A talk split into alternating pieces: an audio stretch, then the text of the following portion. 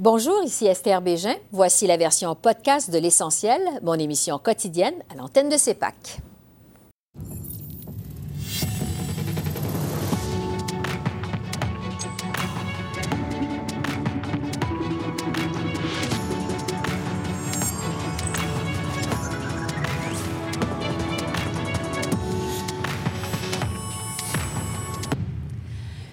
Mesdames, Messieurs. Au jour 21 de la campagne électorale au pays, un horaire allégé pour les chefs qui sont en mode préparation en vue du premier débat télévisé en français demain soir. Voici tout de même le bilan de la journée. D'abord, Justin Trudeau se trouvait toujours dans la région de Toronto aujourd'hui, cette fois-ci à Richmond Hill, où il a, pour une deuxième journée de suite, parlé du contrôle des armes à feu. Le chef libéral a répété son intention de bannir les armes d'assaut et de style militaire, mais il s'est fait critiquer sur son intention de laisser chaque municipalité d'adopter ce règlement ou non. Sur une autre note, M. Trudeau a réagi à la promesse de son adversaire Andrew Scheer de réduire de 25% l'aide étrangère s'il est porté au pouvoir. Selon Justin Trudeau, cela va à l'encontre du plan conservateur sur les changements climatiques. Toujours euh, sur le même sujet, le chef libéral s'est fait euh, rappeler que, selon l'OCDE, le Canada n'en fait pas assez en matière d'aide à l'étranger. Et finalement, le chef libéral a commenté le débat de demain, le face-à-face -face de TVA. Ce sera donc le premier pour lui dans cette campagne électorale. On l'écoute. Nous reconnaissons qu'il y a bien des gens qui voudraient euh, qu'on aille plus loin, mais on est déjà en train de proposer les mesures les plus euh, serrées sur le contrôle d'armes à feu de notre histoire. On propose de bannir les armes d'assaut et de permettre à nos villes, grandes et petites, de bannir, de limiter les armes de poing. C'est des mesures très fortes, très concrètes, et le choix est clair pour les Canadiens. Est-ce qu'on choisit les libéraux qui allons renforcer et resserrer le contrôle des armes à feu, ou est-ce qu'on choisit les conservateurs qui vont assouplir nos règles de contrôle d'armes à feu? Le plan sur euh, euh, le climat d'Andrew Scheer consiste à encourager de l'action dans d'autres pays autour du monde. Mais là, on voit qu'il veut limiter la capacité de ces pays-là de prendre action pour contrer les changements climatiques. C'est un autre exemple du fait que euh, Andrew Scheer et les conservateurs ne vont pas agir pour protéger l'environnement et lutter contre les changements climatiques. Et le choix est clair entre un gouvernement libéral qui va continuer d'en faire plus pour lutter contre les changements climatiques ou un parti conservateur qui ne pense pas que c'est un problème, ne va même pas être là pour ce combat. Depuis euh, les quatre dernières années, on a fait énormément d'investissements dans l'aide outre-mer, dans l'aide au développement, particulièrement en investissant euh, dans des organismes menés par des femmes ou des organismes qui aident euh, aux femmes les plus vulnérables. Quand on a, quand on a accueilli les pays du G7 à Charlevoix, on a pu sécuriser des investissements de près de 4 milliards de dollars pour aider les femmes et les filles à, avoir de l'éducation dans des situations de conflit, des situations euh, de, guerre civile. Euh, nous reconnaissons euh, qu'il y a toujours plus à faire, mais on est un pays qui comprend que de résoudre et d'aider outre-mer, c'est aussi une façon d'aider les Canadiens à réussir dans un monde plus sécur et plus stable. Je ne pense pas à des élections en tant qu'adversaire, je pense à des élections par rapport aux électeurs, par rapport aux Canadiens. Et les Canadiens euh, vont regarder euh, ces débats qui s'en viennent dans les deux prochaines semaines. Ils vont faire un choix par rapport à quelle direction ils veulent prendre pour le pays. Andrew Scheer nous propose un retour à l'ère Harper. Ces politiques sont calquées sur l'approche Harper que les Canadiens ont rejetée en 2015. Et on voit très clairement, avec les actions de Doug Ford, euh, ce qu'attend un gouvernement conservateur à Ottawa de faire. Alors, euh, absolument, je vais parler de ce choix important que les Canadiens euh, vont à faire le 21 octobre. Est-ce qu'on continue d'avancer avec le Parti libéral ou est-ce qu'on retourne en arrière aux années Harper? Toujours du côté des libéraux, euh, Pablo Rodriguez, candidat dans la circonscription montréalaise d'Honoré-Mercier, a fait une annonce en matière culturelle aujourd'hui à Montréal. Il a promis qu'un gouvernement libéral augmenterait dans un deuxième mandat le financement de Téléfilm Canada de 50% et renforcerait le mandat régional de CBC Radio-Canada. Le ministre sortant du patrimoine s'est aussi engagé à mettre de l'avant une loi pour obliger les géants du Web à présenter plus de contenu canadien dans leur répertoire, et ce, dans les deux langues officielles. Voici Pablo Rodriguez. On travaille avec nos, partenaires. La décision qu'on fait, qu'on prend, euh, est basée sur des consultations, du travail avec l'OCDE, et qui se poursuit d'ailleurs. Hein. On, poursuit le travail sur l'OCDE sur d'autres façons d'agir à l'avenir, et aussi en regardant, en discutant avec des pays alliés sur ce qu'ils font. Alors nous, on a pris la décision qui, pour nous, est la plus juste, la plus pertinente euh, à l'ère numérique, et on s'assure que les géants du Web contribuent. Moi, c'est projet de loi que vous voulez déposer justement pour forcer les géants du Web à avoir du contenu à saveur canadienne. Ça, c'est. Vous savez, ça, c'est le comité qui est en cours actuellement, le comité Yale que vous connaissez, que l'on a mis sur pied il y a un an, qui donne des recommandations finales au mois de janvier. Et nous, ce qu'on a dit, c'est que dès qu'on reçoit ces recommandations-là, on va s'asseoir et on va regarder ça, on va légiférer. On va légiférer sur la loi sur la radiodiffusion et les télécommunications. On va s'assurer en revisant tout ceci, en légiférant, de trois choses. Que les plateformes numériques contribuent à la création de contenu canadien, qu'il y en ait sur la plateforme et qu'ils en fassent la promotion. Par exemple, moi, j'ai une fille de 18 ans, je veux, lorsqu'elle s'assoit devant la télévision, lorsqu'elle regarde euh, le contenu qu'on lui offre, mais qui est du contenu de chez nous, qui est du contenu québécois, du contenu canadien. Ça, c'est important pour nous. Comme Justin Trudeau, euh, le chef du Parti conservateur Andrew Scheer faisait campagne à Toronto. Aujourd'hui, j'en ai glissé un mot il y a quelques minutes. Il a fait une annonce en matière de politique étrangère. Il s'engage entre autres à réduire de 25% l'aide du Canada envers des pays moins nantis ou qui sont hostiles au Canada. M. Scheer souhaite aussi renforcer certaines alliances, dont celle avec l'Ukraine, défendre les droits de la personne dans certains régimes où ils sont bafoués et dépolitiser l'approvisionnement militaire des forces armées des Forces armées canadiennes. Le chef conservateur a dû expliquer s'il allait maintenir le programme d'aide financière étrangère à l'égard des femmes dans les pays pauvres et si ces annonces de la journée avaient été inspirées par son prédécesseur, Stephen Harper. Alors voici là-dessus le chef conservateur. Notre philosophie, c'est que des pays qui, qui sont euh, très élevés dans, dans les indices de développement euh, n'ont pas besoin le même appui de les autres. Euh, et ça, c'est un choix. nous avons fait notre choix.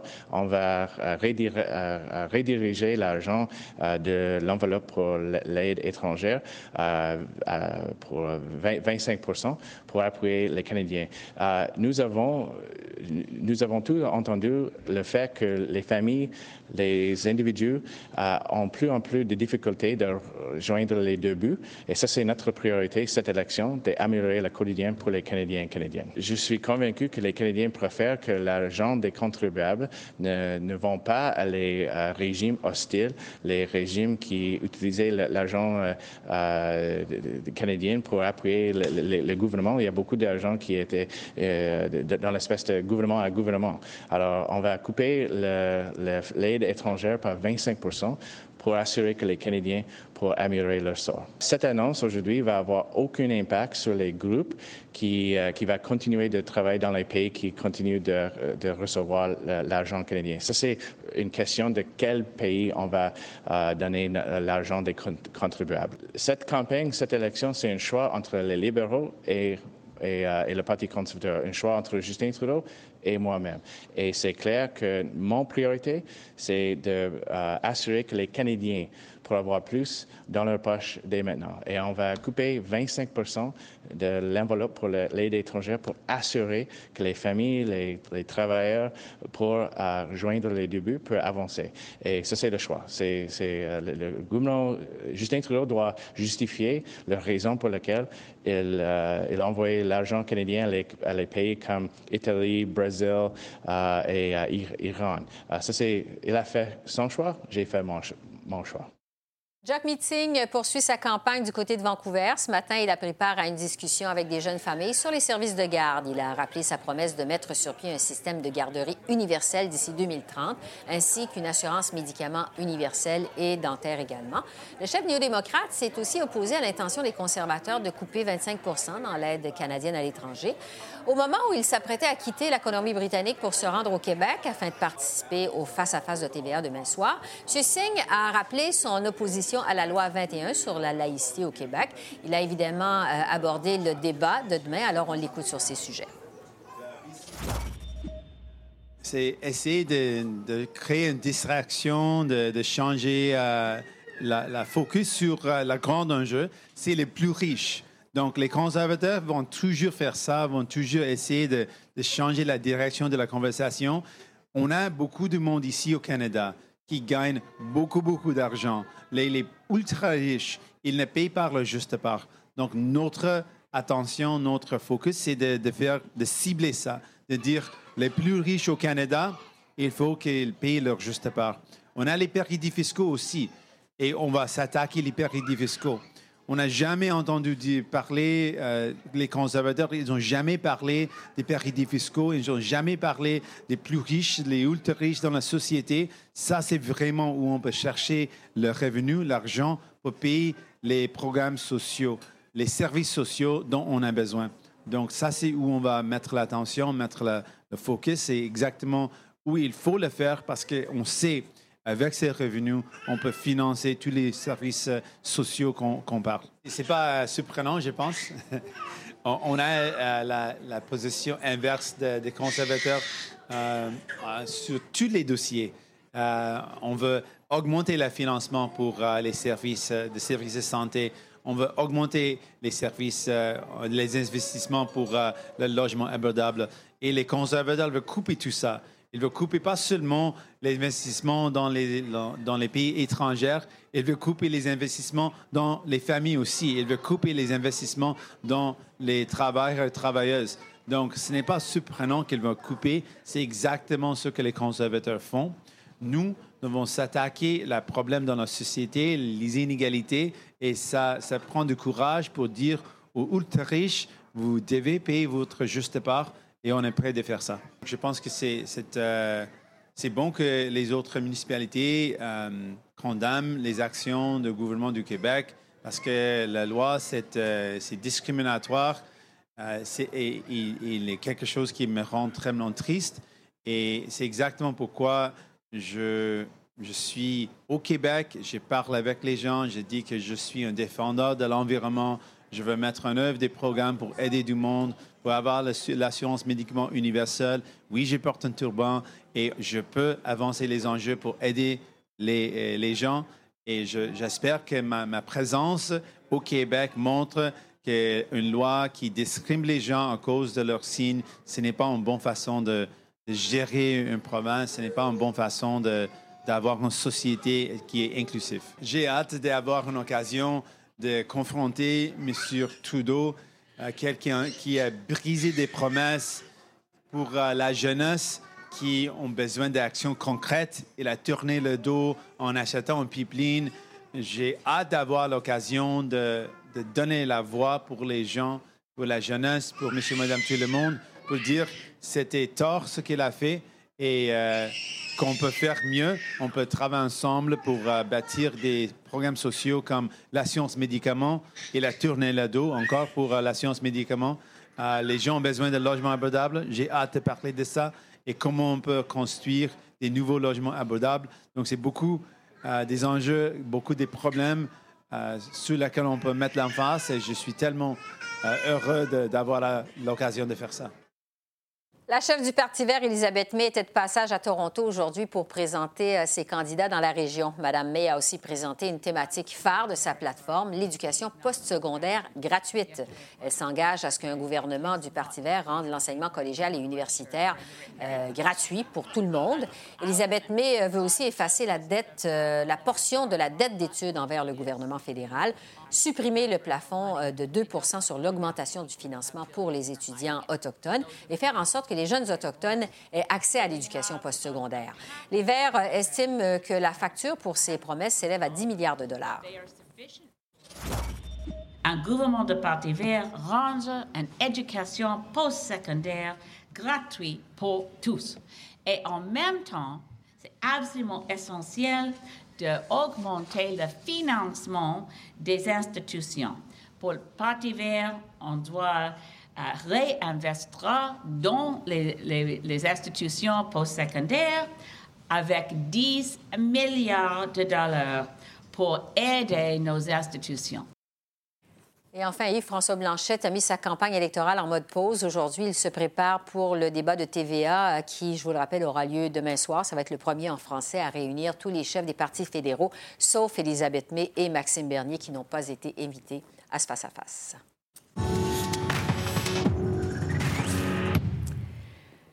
Depuis le début de la campagne électorale, les partis politiques, vous l'avez remarqué, ont fait pleuvoir des milliards de dollars en promesses de toutes sortes pour attirer les électeurs. Euh, selon une compilation du Journal de Montréal, la facture totale de ces mesures promises dans les deux premières semaines de la campagne électorale s'élève à plus de 114 milliards de dollars.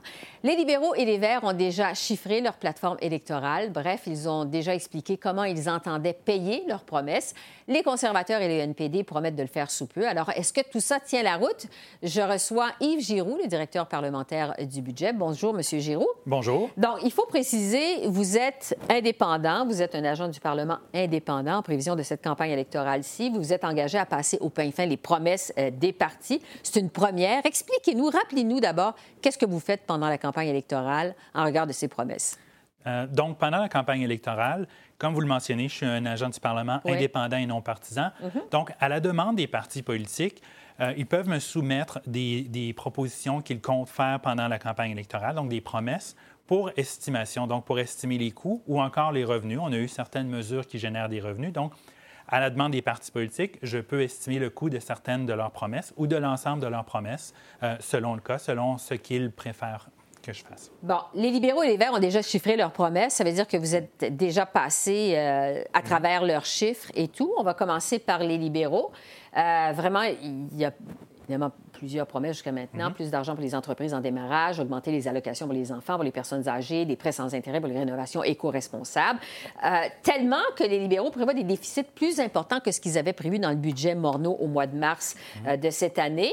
Euh, juste pour l'an prochain, c'est 27,4 milliards, 84 milliards en quatre ans pendant le prochain mandat.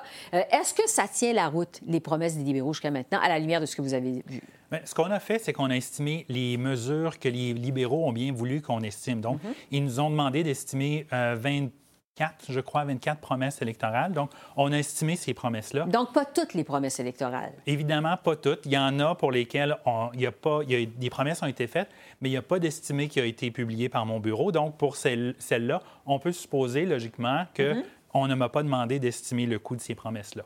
Et la législation est aussi claire que je peux estimer les coûts des promesses électorales à la demande des partis, mais la législation ne dit pas ce que je dois faire avec les plateformes. Donc, je n'ai pas le rôle de déterminer si la plateforme au complet d'un mhm. parti, incluant ses prévisions de déficit ou de surplus, sont réalistes ou non. Donc, je ne peux pas me prononcer là-dessus formellement, uh-huh. mais ce que je peux faire, c'est estimer le total, le total de ce qui m'est soumis. Et dans le cas des libéraux, c'est pas l'ensemble des mesures qui m'ont été soumises. Mais c'est quand même plusieurs mesures?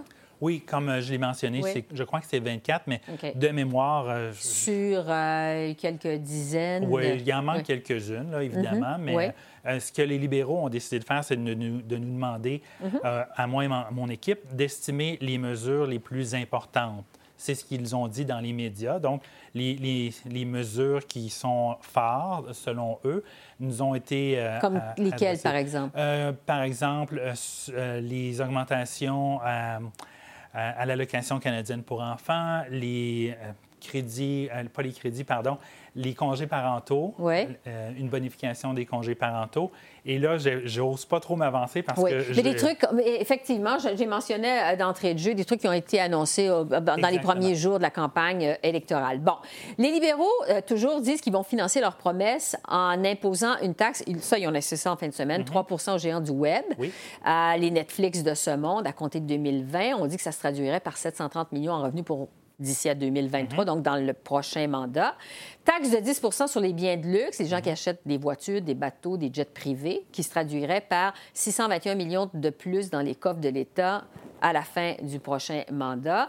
On dit que les libéraux disent qu'ils vont s'attaquer aux échappatoires fiscaux des entreprises, qui se traduiraient par des recettes de 1,4 milliard de dollars en 2023.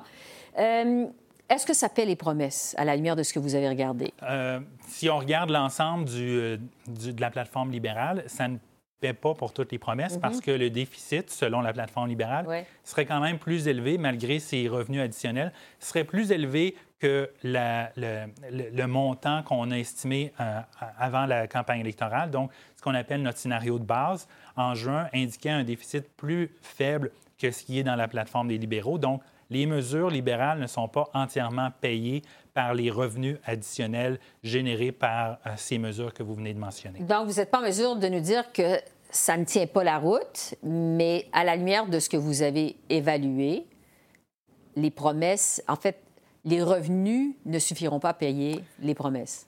Non, puisque le déficit, selon la plateforme libérale, serait plus élevé que le scénario qu'on a publié, qu'on a rendu disponible sur notre mhm. site Web au, mois de juin. Donc, on, avait, on a publié ça en juin pour s'assurer que les partis avaient tous la même, la même information de base à partir de laquelle bâtir leur plateforme électorale. Mhm. Et ça n'incluait pas, évidemment, les, les, promesses électorales qui ont été faites. Donc, les partis peuvent ajouter ou soustraire mhm. selon les revenus qu'ils génèrent ou encore les promesses de dépenses qu'ils font pour estimer eux-mêmes leur propre déficit.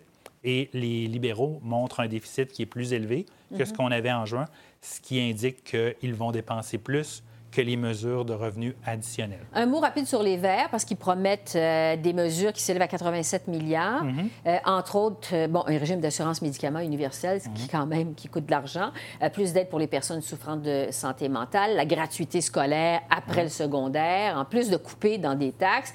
Qu'est-ce que vous avez pensé quand vous avez regardé euh, ces chiffres, qu'est-ce que vous en avez parlé, pensé de la plateforme des Verts? Euh, la plateforme des Verts, ils, ont, ils, nous ont demandé d'estimer presque la totalité de leurs mesures. Mm-hmm. Donc, euh, la plateforme des Verts contient beaucoup d'estimations. La plupart des mesures ont été estimées par mon bureau.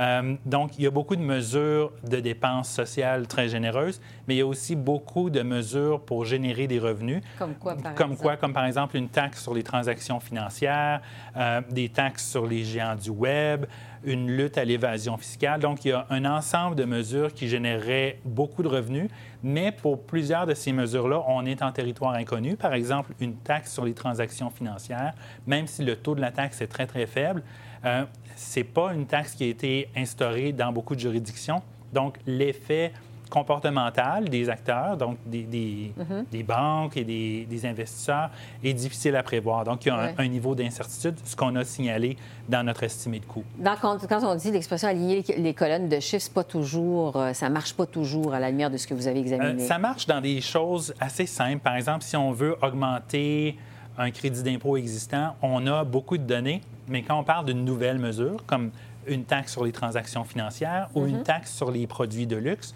les voitures, les bateaux, les avions de 100 000 et plus, c'est ça. Ça, c'est un peu plus difficile à estimer parce qu'on mhm. n'est pas très équipé pour déterminer précisément quel va être le comportement des acheteurs Comment on va et des vendeurs. Comment bateaux euh, de luxe et de... Exactement, le nombre et aussi euh, comment les gens vont changer leur décision. Si on, opte pour une voiture de 125 000 qui est frappée d'une taxe de 10 ou 15% on va peut-être regarder une voiture de 95 000 Ce n'est pas mon cas, donc pour moi, c'est assez simple, mais pour les gens qui ont les moyens, il pourrait y avoir des, déplacements. Pas de jet euh, privé pour vous euh, d'ici la fin de la campagne électorale ou d'ici la fin du prochain Classe mandat? économie. mais donc, quand vous parlez de degré d'incertitude élevé, c'est ce que vous voulez dire finalement, c'est difficile de prévoir le comportement hein, des, des, euh, des, électeurs, en fait des acheteurs, des consommateurs. Je veux parler à des conservateur. Euh, là encore, il y a plusieurs promesses. Prestations parentales qui vont coûter 1,1 milliard de dollars, des crédits d'impôt pour le transport en commun, pour les activités sportives, des régimes enregistrés d'épargne études bonifiées, plus de subventions aux entreprises. Encore là, il y en a encore pour plusieurs milliards. Euh, vous n'avez toujours pas euh, chiffré les promesses, la plateforme conservatrice de façon dans son ensemble? Euh, c'est-à-dire que le Parti conservateur n'a pas encore divulgué ou publié sa plateforme, mais jusqu'à maintenant, chacune des annonces qui a été faites par le Parti conservateur, qui avait des engagements avec un coût ou, ou des revenus, on a tous chacun et chacune de ces mesures-là a été chiffrée par mon bureau. Donc, dans le cas du Parti conservateur, toutes les mesures qui contiennent un coût ou, une économie ont été chiffrées par, euh, par mon bureau. Est-ce que ça balance? Euh, ben, ce que vous avez regardé, là? Ce que, ce que j'ai regardé, je ne peux, je peux pas parler parce que c'est le parti qui doit déterminer quand est-ce qu'ils ah, vont divulguer l'ensemble des mesures. Et donc, je ne peux pas me prononcer sur ce qui n'a pas encore été divulgué publiquement. Donc, c'est intéressant ce que vous dites, c'est qu'on ne le sait pas encore si ça balance, justement, ou comment ils vont faire, ils vont, comment ils vont payer euh, leurs promesses, les conservateurs. Ils disent qu'ils vont le faire avant le début du vote par anticipation, le 14 mhm. octobre. Mhm. Est-ce que vous allez me dire, vous ne pouvez pas vous prononcer là-dessus, mais est-ce que les électeurs devraient le savoir avant? Pendant les débats, il va être interpellé sur sa plateforme électorale. C'est une bonne question à laquelle les électeurs et les candidats du Parti conservateur doivent répondre. C'est pas vraiment à moi de juger si c'est approprié ou non. C'est la stratégie mm-hmm. du parti. Euh, elle peut être bonne, comme elle peut ne déplaire à certains électeurs. En fait, euh, on peut penser qu'il va avoir à répondre à des questions là-dessus, M. Scheer, parce qu'il promet toujours de revenir à l'équilibre budgétaire à l'intérieur de, de, de cinq ans. Alors, euh, il va falloir qu'il explique comment il va faire ça. Euh, un mot sur le NPD qui promet aussi de chiffrer sa plateforme dans les prochaines semaines, c'est ce qu'il mhm. dit, sans plus euh, de détails. Bon, 500 000 logements abordables, 500 000 nouvelles places en garderie, l'assurance médicaments universelle comme les verts. c'est des grosses dépenses quand même. Mhm. des mesures sociales considérables. L'assurance médicaments, on a fourni un estimé de coût pour le Parti néo-démocrate. Donc, c'est des montants qui sont vraiment très, très importants.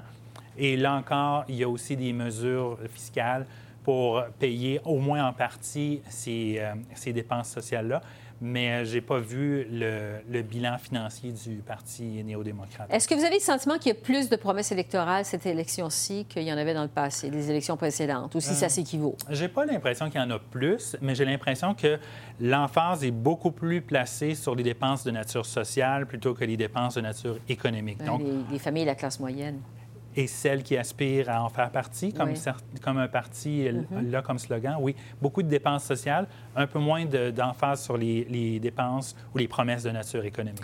Euh, les économistes, plusieurs économistes voient pointer euh, des signes de récession, ou peut-être pas de récession, mais de ralentissement mm-hmm. économique dans une année rapprochée. Est-ce que les partis jouent avec le feu en faisant des promesses aussi importantes que ça en campagne électorale? c'est certain qu'avec un horizon économique qui s'assombrit légèrement, euh, c'est toujours risqué de promettre beaucoup, beaucoup de dépenses. Donc, si on a un ralentissement économique, quand on promet des dépenses, les dépenses, c'est certain qu'on va, qu'on va les faire. C'est toujours facile de dépenser, mais les revenus pourraient ne pas être au rendez-vous. Donc, c'est toujours un peu risqué de promettre des dépenses qui vont être payées par des revenus qui pourraient ne pas être au rendez-vous, surtout si la croissance mm. économique est moins bonne que ce qu'on anticipe. Yves Giroux, directeur parlementaire du budget, merci beaucoup d'être passé par nos studios. On va vous recevoir quand les, euh, le NPD et les conservateurs ont chiffré leur plateforme électorale au complet. Merci beaucoup. Ça me fait plaisir. Merci, au revoir. Au revoir.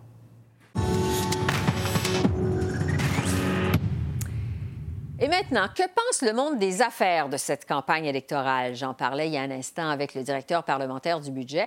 On a le sentiment que les partis politiques n'en ont que pour les familles de la classe moyenne jusqu'à maintenant. Reste que les formations font tout de même des promesses aux entreprises, qu'on pense à l'aide aux start-up, à la réduction de la bureaucratie ou encore au crédit d'impôt au PME. Alors, je discute euh, de ça avec le président et chef de la direction de la Chambre de commerce du Montréal métropolitain, qui représente plus de 7500 entreprises. Donc, Michel Leblanc, que je retrouve du côté de Montréal. Bonjour, Michel. Bonjour, Esther. Euh, il semble qu'on vous a pas beaucoup entendu euh, jusqu'à maintenant, le monde des affaires dans cette élection. Qu'est-ce que vous pensez de la campagne électorale jusqu'à maintenant? Écoutez, le monde des affaires habituellement ne se prononce pas sur la place publique, euh, à part les organisations qui euh, les représentent. Donc, la Chambre fait connaître des positions. Jusqu'ici, moi, quand je parle au monde des affaires, la première chose qui me demande, c'est penses-tu qu'on va avoir un gouvernement minoritaire ou majoritaire? Le monde des affaires aime la stabilité, de la prévisibilité, une capacité d'action des gouvernements. Et de ce point de vue-là, il y a comme un message général que ce serait bien qu'on ait un gouvernement majoritaire.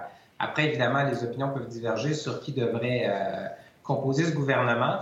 Deuxième élément, euh, il y a un message général qui a été lancé aux politiciens qu'on doit s'assurer qu'il y ait une compétitivité fiscale avec euh, les États-Unis. On le sait, euh, M. Trump a fait une réforme fiscale qui a beaucoup baissé la taxation des entreprises là-bas.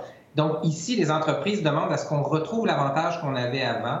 Sinon, il y a un incitatif à localiser des investissements aux États-Unis, garder ses profits aux États-Unis parfois, même pour des entreprises d'ici. Donc, le premier message qui est lancé à tous les partis, c'est assurez-vous que notre fiscalité demeure compétitive.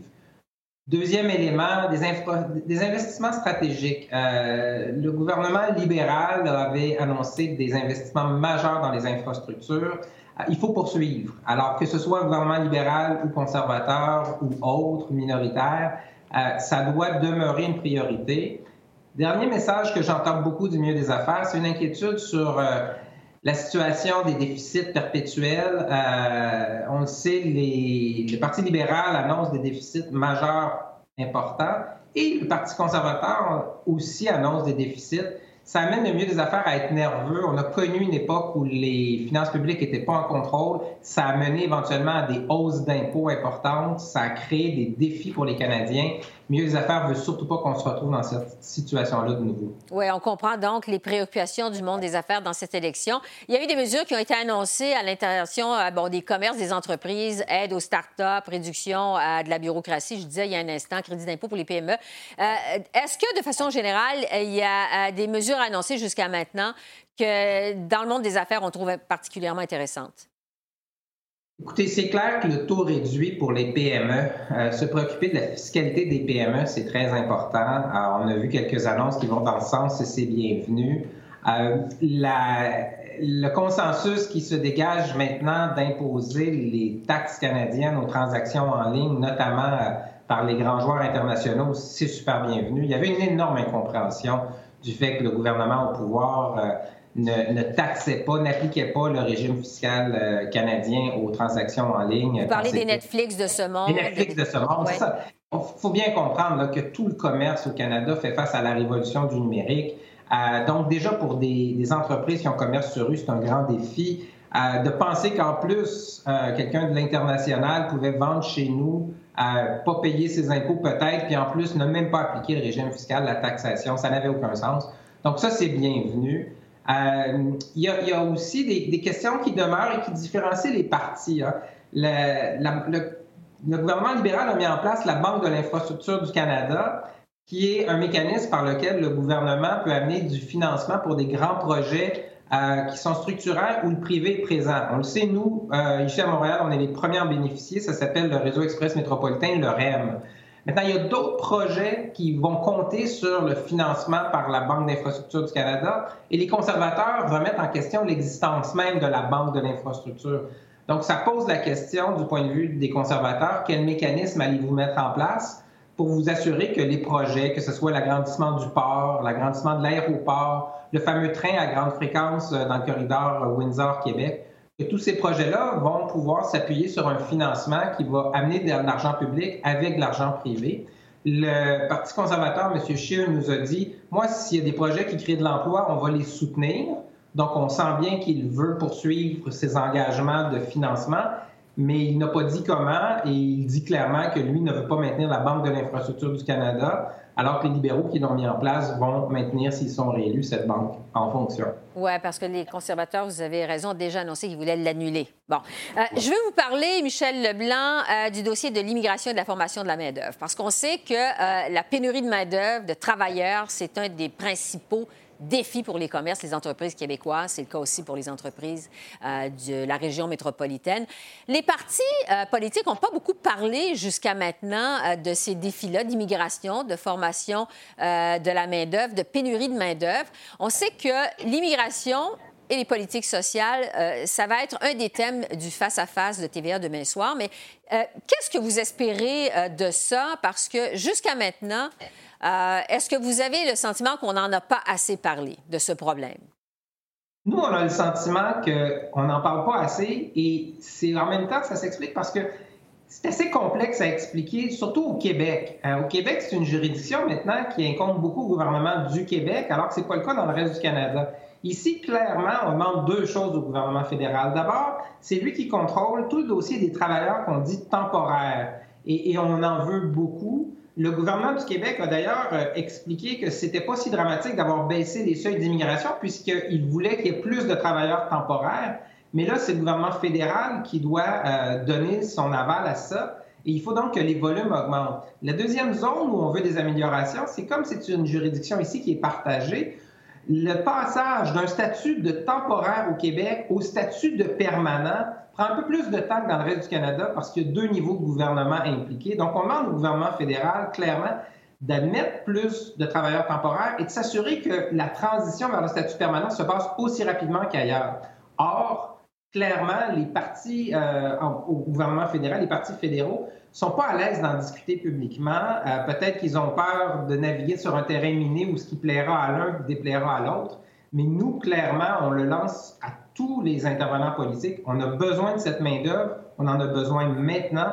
Les entreprises prennent des décisions d'investissement maintenant ou qu'elles vont retarder si elles estiment que la main-d'œuvre est présente.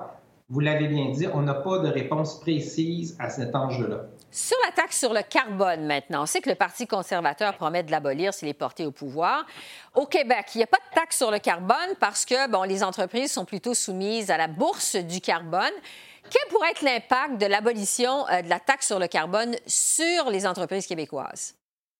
Bien, notre appui ici euh, au marché du carbone, il est là depuis longtemps et, et ça reflète en soi la conscience environnementale de nos entreprises qui reconnaissent l'importance de mettre un prix, que ce soit par le marché ou par une taxe, sur le carbone. Sur la pollution. Depuis le début, voilà, mais depuis le début, ce qu'on dit, c'est qu'il ne faut pas que nos entreprises soient en situation de désavantage concurrentiel. Donc, on voulait que ça soit établi dans le reste du Canada.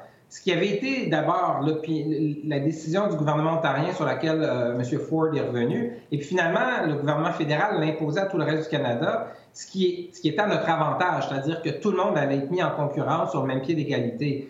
Cette décision annoncée des conservateurs, s'ils sont élus, viendrait créer un handicap pour nos entreprises. On l'a souligné auprès euh, de M. Scheer, qui a navigué dans sa réponse. Mais c'est clair que de ce point de vue-là, ça créerait un désavantage pour nos entreprises. On peut présumer en même temps qu'il y a des grands bouleversements qui s'en viennent et qu'on n'y échappera pas où qu'on soit. Le, le, carbone va être, va être taxé éventuellement.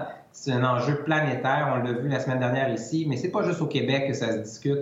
Dans le reste du Canada aussi, on va se rendre à l'évidence. Donc, euh, à surveiller parce que les entreprises québécoises, à la lumière de ce que vous nous dites, pourraient se retrouver dans une position compétitive euh, fragilisée si on n'est qu'à abolir la taxe sur le carbone euh, ailleurs. Je veux vous parler du dossier de SNC Lavalin.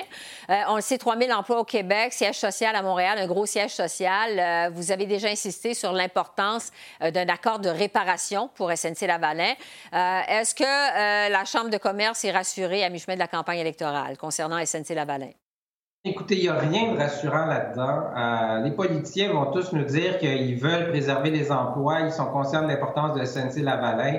Euh, du point de vue des conservateurs, on dit mais on ne, veut pas s'engager à un accord parce que c'est pas un processus politique qui doit décider de cela. Euh, et en même temps, à la fin, moi je pense qu'il y a une décision politique qu'on doit prendre, qu'on doit exercer un leadership.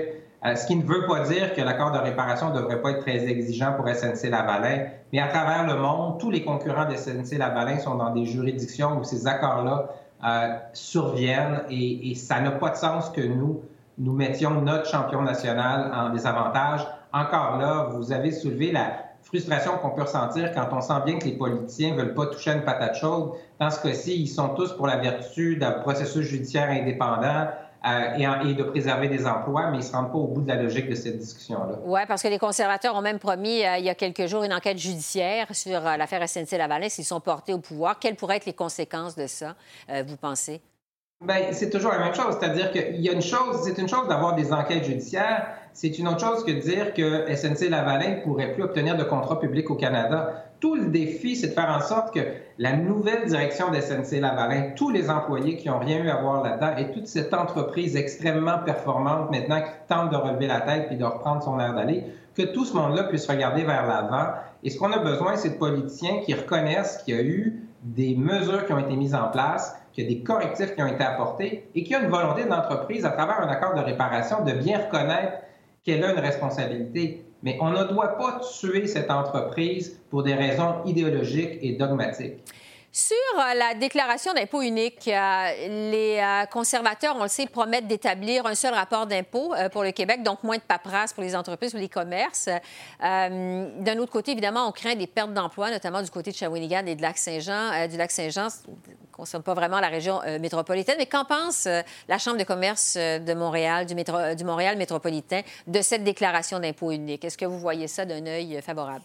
Écoutez, je pense que tout le monde est favorable à un rapport d'impôt unique. Mm-hmm. C'est clair qu'en étant en situation de plein emploi, on, devrait regarder comment on peut offrir à ces travailleurs qui perdraient leurs emplois d'autres possibilités. Moi, j'avais un vieux, un vieux professeur d'économie qui disait euh, si on veut de l'inefficacité pour créer des emplois, on a juste à construire des routes à la cuillère. La réalité, c'est que si on peut avoir un gain d'efficacité dans l'appareil gouvernemental sur la perception des impôts, faisons-le, tous les citoyens vont être en meilleure position. Et en même temps, ben, il faut se préoccuper des gens qui ont ces emplois et qui les perdraient. Mais je pense qu'avec une économie très puissante, très robuste comme on a présentement, on peut trouver des solutions. Oui, le Bloc québécois qui est également favorable à cette déclaration d'impôt unique, les libéraux encore s'y opposent pendant cette campagne. En terminant, euh, Michel Leblanc, on est à mi-chemin donc de la campagne électorale. On entre dans la période des débats. Euh, vous espérez quoi pour la suite des choses? Parce que, euh, je le disais d'entrée de jeu, on a eu le sentiment qu'on en avait que pour les familles de la classe moyenne dans cette élection. Qu'est-ce que vous espérez pour la suite de la campagne? Écoutez, c'est pas tellement au niveau des promesses. Je pense qu'on en a eu tellement qu'on a de la difficulté à regarder le fil.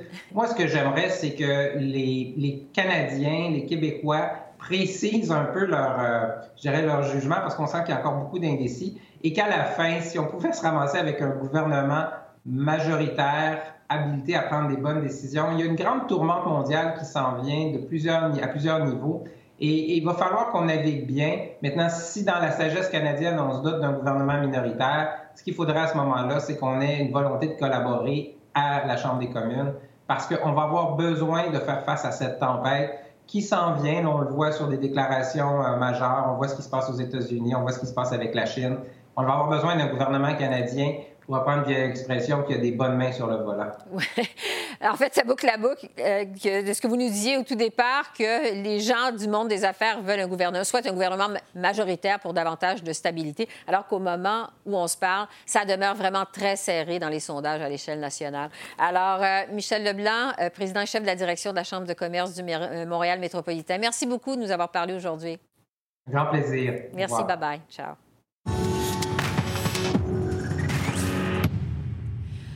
Alors, des bonnes nouvelles, des belles promesses, beaucoup d'argent, surtout pour la classe moyenne. Cela fait maintenant 21 jours qu'on en est bombardé dans le cadre de cette campagne électorale. Est-ce qu'on a discuté des vrais enjeux? Est-ce que les électeurs se sont sentis interpellés? Alors que les chefs se préparent aux débats électoraux, nous, on poursuit notre bilan euh, de mi-campagne et je retrouve cette fois Francine Pelletier, qui est journaliste, documentariste et chroniqueur au quotidien Le Devoir. Bonjour, Francine. Bonjour Esther. Bon, vous avez écrit récemment dans Le Devoir euh, que cette 43e élection fédérale n'est pas partie pour la gloire. Expliquez-nous pourquoi. Qu'est-ce que vous pensez de cette première moitié de campagne? Bien, on cherche toujours le sens de cette campagne. Hein. C'était la raison de, cette chronique. Euh, on a beaucoup, on, a l'impression que les chefs euh, euh, de partis égrènent leurs promesses comme un chapelet tous les jours. Il y a, des bonbons électoraux, euh, ben, il y en a beaucoup, euh, mais il n'y a ni queue ni tête à ça. très souvent, on retrouve la, même, la même promesse chez, les, chez l'NPD, chez les libéraux, même parfois chez les, conservateurs. Donc, il n'y a, a pas on, cherche, comme je vous dis, le sens. Et en même temps, il y a eu trois énormes euh, incidents ou événements lors de ces 21 jours. Il y a eu d'abord l'affaire Blackface qui, a, qui a terni évidemment la campagne libérale et il y a eu les, grandes manifestations pour l'environnement. et en même temps, ce sont des enjeux qui demeurent en marge de, des campagnes, dans le sens que avec le blackface, on a beau eu, euh, on a beau voulu dans les médias euh, vilipender M. Trudeau en disant que ça y était de sa, de sa candidature et en fait de, son, de, sa, de sa, victoire euh, le 21 octobre.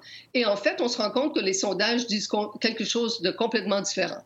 Même chose avec l'environnement. On a eu des, des manifestations records, un demi-million dans les rues de Montréal. C'est la plus grosse manif de, l'environnement pour, pour, le monde entier, c'est pas rien.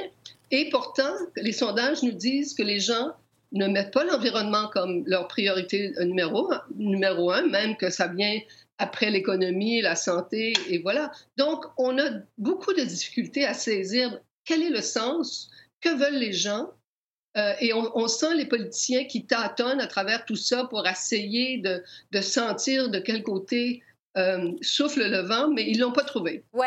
Euh, c'est peut-être ce qui explique, euh, en partie, il y a un phénomène qui étonne jusqu'à maintenant dans cette campagne-là, c'est que les intentions de vote n'ont pas bougé depuis le déclenchement de la campagne. Je parle dans les sondages nationaux. Vraiment, les libéraux et les conservateurs sont au coude à coude, coude à coude, même s'il y a eu justement des controverses, des photos de blackface, des vidéos sur le mariage gay. Il n'y a pas d'impact dans les sondages. Est-ce que c'est parce que, justement, on cherche encore un sens à cette campagne électorale que, pour l'instant, on a le sentiment que les électeurs ne, sentent pas interpellés, ne se sentent pas interpellés ou qu'ils ne se sentent pas vraiment branchés. Qu'est-ce que vous en pensez?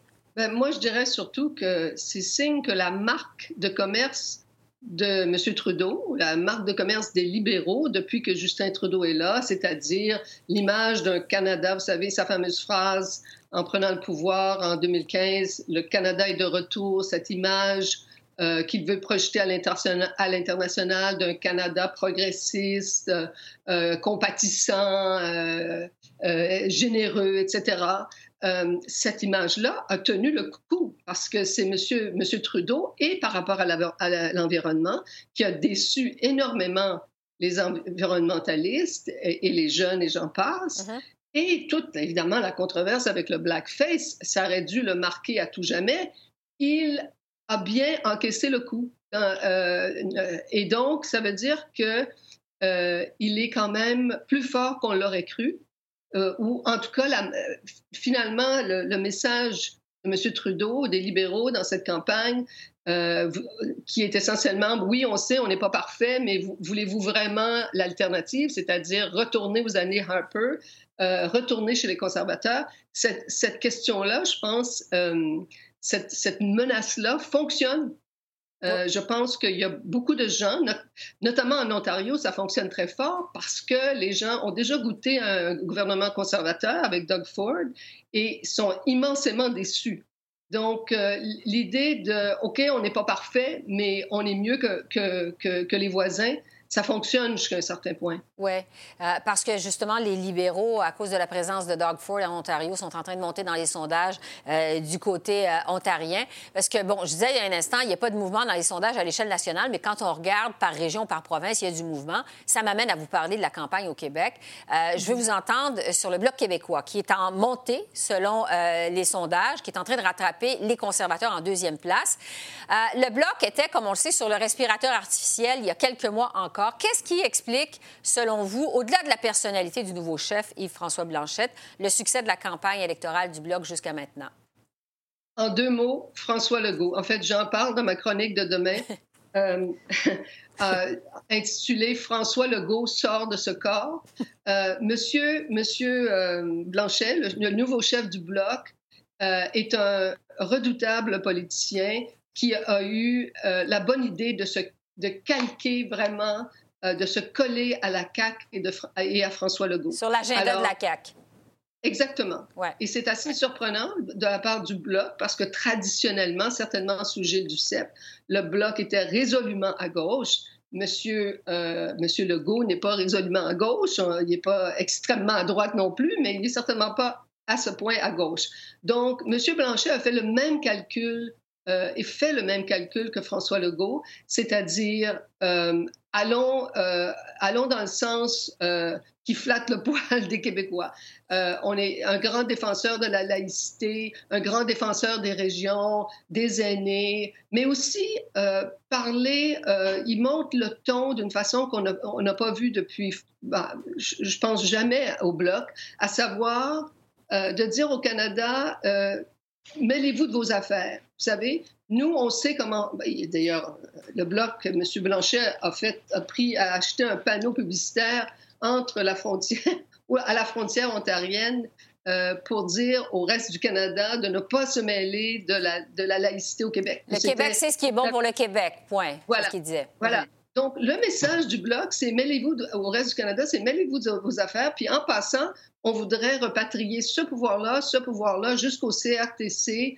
Euh, et donc, c'est vraiment un discours extrêmement nationaliste, euh, pas, pas, souverainiste. Il a mis la souveraineté comme M. Legault en sourdine pour, mm-hmm. pour le, besoin de cette élection, mais extrêmement autonomiste, nationaliste. C'est absolument la recette euh, de François Legault et mm-hmm. c'est ce qui explique la montée du Bloc. Oui, parce que le Bloc... M. Blanchet est effectivement un, un politicien charismatique. Il ne faut, faut rien lui enlever. Oui, parce que le Bloc, avant même euh, le déclenchement de la campagne, avait averti qu'il se ferait euh, la voix du gouvernement de la CAQ à Ottawa. Or, le gouvernement de la CAQ, évidemment, est un gouvernement qui est fédéraliste. Alors, euh, certains y voient une contradiction, mais ce que vous nous expliquez, c'est que c'est une stratégie, finalement, qui fonctionne. Là. Bien, pour l'instant, moi, je pense que, vous savez, une telle gymnastique idéologique il y a un prix à payer pour ça. Et on a juste à regarder ce qui s'est passé avec le Parti québécois, l'ancien parti de, Yves-François Blanchet, pour s'en rendre compte. Il y a une limite à faire, à se, transformer euh, au gré du vent parce qu'on pense que c'est ça que l'électorat veut. Euh, le, Parti québécois a payé très cher euh, le fait qu'il voulait euh, exploiter le pétrole en Anticosti, euh, toute la question de la charte des valeurs même, parce que ça a beaucoup divisé l'électorat, et c'était assez contraire aux, valeurs traditionnelles du Parti québécois. Donc, je pense qu'il y a un prix à payer pour ça. Dans les médias, de dire qu'on va envoyer des hommes forts à Ottawa pour continuer le travail qu'on fait à Québec, je suis sûre que ça, que ça plaît à bon nombre de Québécois, mais ça, toute la question de la pertinence du bloc, est-ce qu'on a vraiment besoin de ça? Est-ce que ça vraiment ça nous aide, ça nous avance? C'est pas, c'est pas sûr. Et, c'est, et donc, l'avenir à, plus long terme du Bloc n'est pas assuré pour autant. Oui. Euh, je veux vous revenir sur le, la laïcité, le dossier de la laïcité. On sait le début de la campagne électorale a été marqué vraiment par la question de la laïcité au Québec, la fameuse loi 21 du gouvernement euh, Legault. Tous les partis politiques en campagne, dès le départ de la campagne, se sont prononcés là-dessus. Est-ce que les positions des partis politiques fédéraux quant à la loi 21 au Québec vous semblent claires et je voudrais vous semblent logiques? Ben, c'est clair dans le sens qu'il y en a deux qui se sont tout de suite, euh, euh, ou même trois, je crois, les conservateurs, l'NPD, probablement aussi le Parti vert, ont décidé qu'ils s'en mêlaient pas, mm-hmm. euh, qu'ils n'étaient pas nécessairement d'accord, mais que c'était l'affaire du Québec. le Parti libéral, Justin Trudeau, n'a pas dit ça parce qu'il est le parti de la Charte des droits et libertés. C'est l'héritage de son père, n'est-ce pas? Donc, il ne peut, pas, il peut pas dire qu'il va remettre ça complètement dans les mains du Québec sans euh, irriter une bonne partie de son électorat au Canada anglais. Mais il a dit qu'il n'interviendrait pas pour l'instant. Donc, c'est-à-dire, euh, tout le monde essaie de dire euh, posez-nous une autre question. Celle-là est beaucoup trop épineuse. Mais il n'a pas fermé la porte quand même. Le Parti libéral, dans la campagne électorale, est le seul parti qui n'a pas fermé la porte à une possible contestation judiciaire de la loi 21 euh, au Québec ou une participation dans la contestation. Euh, en fait, je vous parle de ça parce que le chef du NPD, M. Singh, en a reparlé aujourd'hui. Euh, campagne, il fait campagne à Vancouver aujourd'hui. Il a dit qu'il saluait la mobilisation des municipalités contre la loi 21 au Québec, dont, entre autres, Calgary. Là, il y a plein de municipalités qui adoptent des motions pour condamner la loi québécoise. Mais M. Singh ne s'engage pas à la contester. Il y a une longue histoire d'ingérence dans les questions québécoises. Il y a une fameuse phrase qui résonne encore au Québec, qui a été prononcée euh, par Robert Bourassa après l'échec du lac Meach. Euh, et euh, que le Québec est, je ne me souviens pas des mots exacts, mais capable d'assurer son destin et que c'était, on n'avait pas besoin que personne essaye de nous interpréter puis nous dise si on était sur la bonne route ou pas. L'intervention de la Cour suprême après euh, autour de la loi 101 a été extrêmement mal vue au Québec. Ça, puis les politiciens euh, fédéraux l'ont payé cher aussi. Donc, c'est un pensez-y bien pour les politiciens qui veulent garder des votes. Et Dieu sait que le NPD a besoin de garder ses votes. Euh, et c'est loin d'être évident au Québec. En fait, il faut que je vous arrête là-dessus. C'est sous le temps qu'on a. Mais Francine Pelletier, merci beaucoup. C'est très apprécié. Merci. Alors voilà, c'est l'essentiel du jour 21 de la campagne électorale. Esther Bégin qui vous remercie d'être à l'antenne de CEPAC, la chaîne d'affaires publiques par câble. Peter Van Dusen prend la relève dans un instant pour vous présenter Primetime Politics et poursuivre à l'antenne de CEPAC notre couverture de l'élection 2019.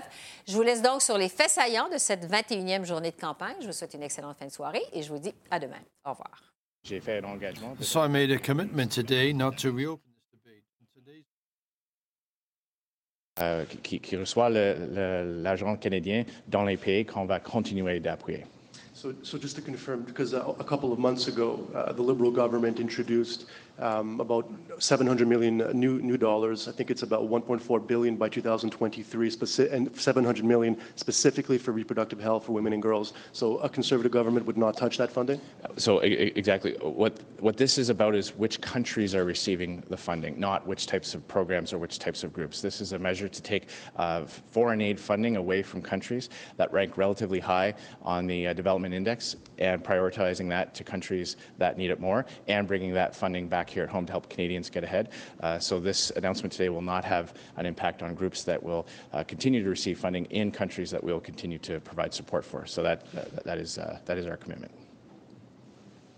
Bonjour, M. Scheer, Fanny de Radio-Canada. La plupart des pays de l'OCDE donnent plus que nous en aide euh, internationale au prorata du PIB. Alors, Alors que l'économie canadienne va de mieux en mieux, va très bien, comment allez-vous justifier auprès des alliés, de nos alliés, ces coupes en aide internationale et est-ce que vous vous attendez à des conséquences de la part de nos alliés?